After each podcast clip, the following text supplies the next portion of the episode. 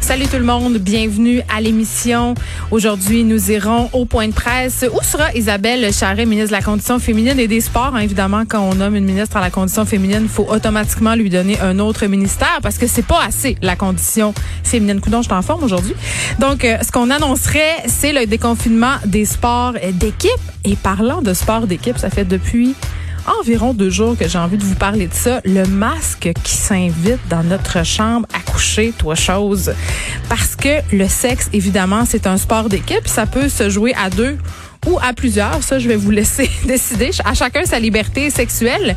Mais euh, il y a une nouvelle étude publiée par des chercheurs de l'université Harvard qui suggère aux membres de couples, en fait, qui n'habitent pas à la même adresse, de porter des couvre-visages lorsqu'ils s'adonnent à des activités sexuelles. Donc, euh, je vous rappelle qu'au départ, en passant, les couples qui n'habitaient pas à la même adresse n'avaient même pas le droit de se voir. On devait rester confinés. Mais là, c'est pas trop clair parce que si je me fie à ce qui est annoncé depuis euh, qu'on a commencé les mesures de déconfinement, on a juste le droit de se voir à l'extérieur, dans les cours? Donc, est-ce qu'on a le droit de rentrer à l'intérieur pour copuler? je pose la question. Je pose la question parce que si les enfants jouent dehors ou qu'il est deux heures de l'après-midi, je suis pas sûre que ça donne au plaisir de la chair sur le bord de la piscine hors terre. C'est une bonne chose. Donc, flou artistique ici sur ce qu'on a le droit de faire ou pas si on est un couple qui n'habite pas la même adresse. Mais euh, vraiment, cette étude-là qui fait beaucoup jaser. Euh, d'ailleurs, le sac de chips se fait un texte assez drôle sur le sujet et il faisait le parallèle avec les cours de FPS au secondaire. Toutes sortes de de façon de faire euh, par rapport à la COVID-19 euh, et au sexe qui ont été mises de l'avant suite à cette étude-là. Et vraiment, ce qu'on nous présente, c'est les pratiques sexuelles les plus risquées et les moins risquées.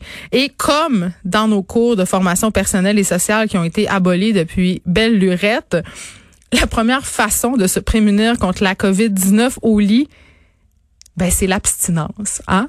Donc, euh, l'abstinence nous permet de se prémunir aussi contre un paquet d'autres affaires, mais là, on refera pas un cours euh, d'éducation sexuelle ni euh, de prévention des ITSS. Je vais laisser ça à des sexologues euh, confirmés. Euh, donc vraiment l'abstinence comme en première position comme meilleure façon de se prémunir de la COVID-19 lorsqu'on s'adonne à des activités sexuelles. Vient ensuite la masturbation. Bon ça c'était un peu moins populaire dans mon temps dans les cours de FPS. On parlait pas de ça. Non non, on parlait pas de ça puis même que la masturbation c'était sale puis il y avait comme une rumeur à l'école qui circulait à l'effet que si tu y avait du poil qui allait te pousser dans les mains. Donc, on passait beaucoup de temps à s'observer l'intérieur des mains pour savoir qui le faisait et qui ne le faisait pas. Et finalement, en troisième position, des pratiques sexuelles euh, les moins risquées. Les, mais là, c'est là je suis pas trop d'accord. Les activités sexuelles en ligne. OK, OK on s'entend que ça remplit pas euh, la même fonction, que c'est pas aussi le fun, il n'y a pas de contact humain. Et en plus viennent s'ajouter à ça des risques de sextorsion, la prédation sexuelle chez les mineurs, les photos, les vidéos qui fuient sans consentement et qui se ramassent sur toutes sortes de sites. Après ça, c'est très très euh, difficile euh, de les enlever. Et bien sûr, c'est moins risqué d'avoir des relations sexuelles avec une personne qui habite sous le même toit, mais nonobstant ça, on nous suggère justement si jamais on, on désire absolument le pousser l'injure jusqu'à avoir des relations sexuelles avec une personne qui n'habite pas à la même adresse porter le masque, limiter le nombre de partenaires, éviter de s'embrasser, éviter le sexe oral, mon Dieu, je suis gênée, et prendre une douche avant et après le coït. Et aussi, ça, ça me fait un peu rire, nettoyer toutes les surfaces que vous avez touchées. Hein? C'est fini, squirter sa table de nuit. À moins que tu passes une petite lingette après terminé.